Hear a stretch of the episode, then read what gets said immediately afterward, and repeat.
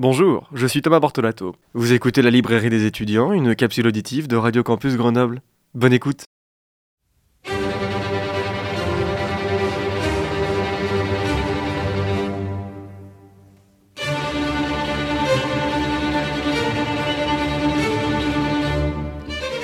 Eh bien bonjour, bonjour à toutes et à tous. Je suis très heureux et ravi de vous retrouver aujourd'hui pour cette nouvelle chronique de la librairie des étudiants.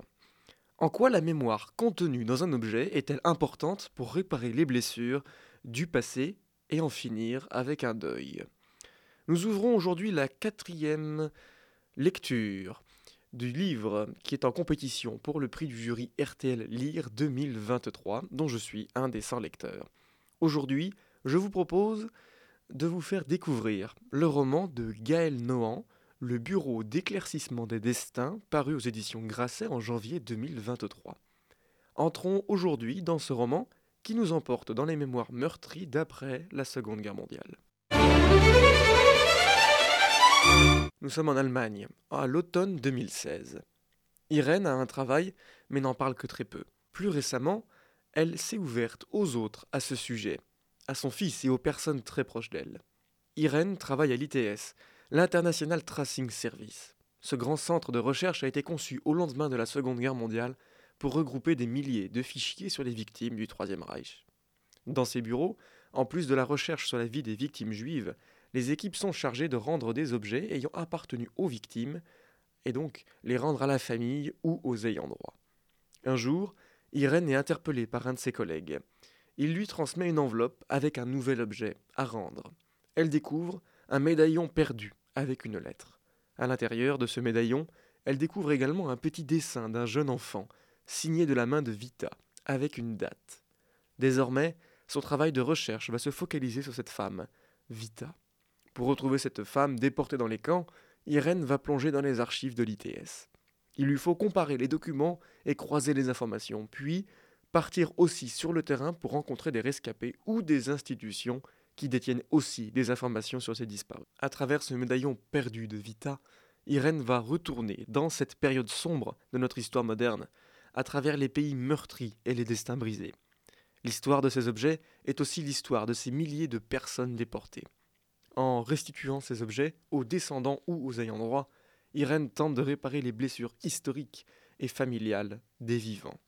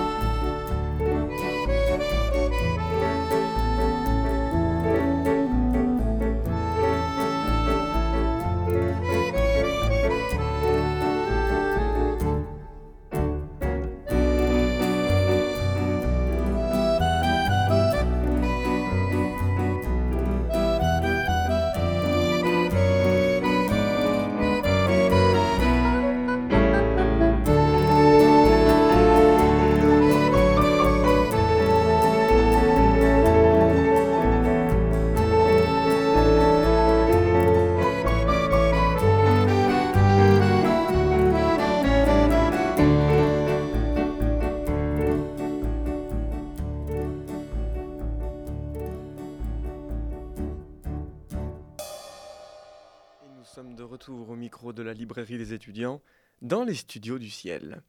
Notre interlude littéraire est la bande originale du film La vie est belle, projeté dans les salles obscures en 1997. Le titre que nous avons écouté se nomme La vita è bella et il est composé par Nicolas Piovani. Si vous ne connaissez pas ce film, La vie est belle, eh bien je vous invite très fortement à le voir de par son histoire touchante et poignée. À l'arrivée des déportés dans les camps de la mort, les valises contenant les objets de toute une vie ont été confisquées. Le travail de restitution de ces objets, c'est celui d'Irène, le personnage principal de notre roman du jour, Le Bureau d'éclaircissement des destins, écrit par Gaël Nohan et publié aux éditions Grasset depuis janvier 2023. Dans ce roman, nous suivons le personnage d'Irène, une archiviste qui travaille à l'ITS, l'International Tracing Service, depuis 1990. Ces archives se situent dans la ville d'Arolsen, à 200 km de Düsseldorf, dans la région reculée de la Hesse, en Allemagne. Irène est passionnée par son travail depuis qu'elle y a postulé un peu au hasard. Finalement, depuis toutes ces années, elle a appris à aimer ce qu'elle y fait. Femme divorcée, elle passe peu de temps avec son fils Anno. Certes, il est un jeune homme, mais ses liens avec son fils sont effrités avec le temps, son travail l'occupant presque jour et nuit. Lorsqu'elle est entrée à l'ITS, sa chef de service, Eva, avait construit avec elle de bonnes relations, ce qui l'a surprise car le personnage d'Eva est distinct avec les autres. Elle cache un lourd passé et important qui l'a poussé aussi à venir travailler ici dans ses archives. Les différents chapitres de ce roman ont pour titre des noms de déportés. J'ai trouvé comme une mise en abîme dans ces chapitres et dans ces titres qui mettent en lumière la vie dans les camps de la mort, dans le ghetto de Varsovie ou encore dans les trains de déportation. Dans presque chacun des chapitres, les recherches d'Irène la conduisent à nous dévoiler une partie de la vie de certaines personnes qui ont été enfermées dans les camps. Les chapitres nous ramènent à cette période de la fin de l'après-guerre, notamment en parlant du destin des enfants. Nous savons qu'il y a eu de nombreuses spoliations des œuvres d'art et des biens des déportés dans les camps. Cette récupération s'est parfois appliquée sur des enfants. L'infernale machine nazie a mis en place une récupération d'enfants qu'ils pensent être assez proches de leur idéologie humaine. En leur recréant un passé, une identité nationale allemande, les enfants étaient alors adoptés par des couples allemands, sans que ceux-ci se posent vraiment la question sur la vie antérieure de ces enfants adoptés. Ces enlèvements d'enfants organisés par les dignitaires nazis est un des fils rouges de ce roman. Avec le médaillon de Vita, contenant ce petit dessin d'un enfant, Irène se lance à la recherche de Vita, mais surtout de ce qu'est devenu cet enfant pour lui remettre ce simple médaillon. Il nous est détaillé dans ce roman la puissance symbolique et émotionnelle des objets. Dès l'arrivée des trains de déportation sur les quais des camps de la mort, nommés par les nazis les Judenrampe, le tri des hommes, des femmes, des enfants et des aînés se faisait, et il leur était strictement interdit de prendre avec eux leurs affaires. Les valises, qui étaient encore les dernières traces de leur vie avant la déportation, restaient dans les trains. Le dernier acte de leur humanité est resté dans le train. Les objets peuvent aussi nous identifier, nous rattacher à des souvenirs et à des moments précis. Les bijoux, les livres, les photos de famille sont autant d'éléments de souvenirs que de vie. Sans cela, nous en perdons notre humanité. Cette même humanité qui est mise à mal par les tatouages des numéros sur les avant-bras. Nous l'oublions peut-être, mais ce numéro tatoué devait être aussi un moyen de leur faire oublier jusqu'à leur prénom aux détenus. À travers les témoignages des rescapés qui sont interrogés par Irène, nous découvrons l'organisation des camps, mais aussi la survie des détenus. Certaines femmes ont été renommées les mamans du camp pour surveiller les enfants et les nourrir. Plusieurs fois, Irène se demande comment les rescapés des camps ont fait pour reprendre leur vie après la libération. J'ai été marqué par la réponse du personnage de Sabrina, page 233, qui dit Je ne suis jamais rentré des camps, j'y suis toujours. Leur mémoire est vive, puissante, malgré les horreurs vues et la mise à mal du corps. Ces mémoires sont autant importantes lorsqu'elles sont des témoins des camps, mais le roman met aussi en lumière les images et les enregistrements des procès des dignitaires nazis. Il nous est rappelé, avec stupeur, comme pour le personnage d'Irène, que certains dignitaires nazis feignaient de ne rien savoir de ce qu'il se passait dans les camps lors du jugement. Il nous est difficile de croire cela, mais le plus important, malgré ce qu'ils ont pu dire, c'est que la justice ait été prononcée lors de ces procès. J'ai beaucoup aimé ce roman. À travers le personnage d'Irène, c'est toute la mémoire encore vive avec les derniers rescapés qui se battent. Se battre pour perpétuer le souvenir de ce qui a été, de la cruauté humaine sans limite qui a été exercée dans ces camps. Ce roman questionne l'histoire, celle que l'on croit connaître, et qui pourtant doit être reconstruite à travers les images, les derniers documents où sont inscrits les noms de déportés, et ces quelques 4000 objets qui dorment dans les archives de l'ITS. J'ai beaucoup aimé aussi l'écriture de ce roman, une écriture fluide, parfois percutante. Je veux aussi souligner les passages d'émotion qui sont décrits dans ce texte. Alors je ne veux pas vous divulgacher certains arcs narratifs, ni même la fin, mais j'avoue simplement ici que j'ai été touché par certains passages, de par parfois leur gravité ou l'importance des retrouvailles. Dans la vocation de réparer les mémoires et les torts de la guerre, ce roman nous montre la détermination à connaître l'histoire de toutes ces victimes.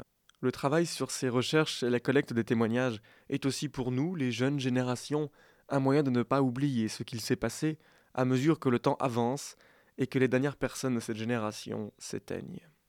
Ainsi va la littérature. Le Bureau d'éclaircissement des destins est un roman signé par Gaël Nohan et il est paru aux éditions Grasset depuis janvier 2023.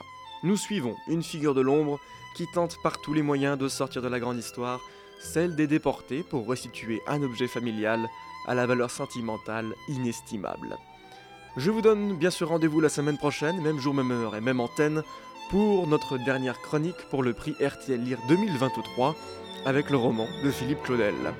D'ici là, vous pouvez bien sûr continuer à me suivre sur la page Instagram de la librairie des étudiants et vous pouvez également retrouver cette émission et toutes les précédentes sous forme de capsules auditives en balado-diffusion sur le site internet de Radio Campus Grenoble 90.8 à la rubrique de la librairie des étudiants.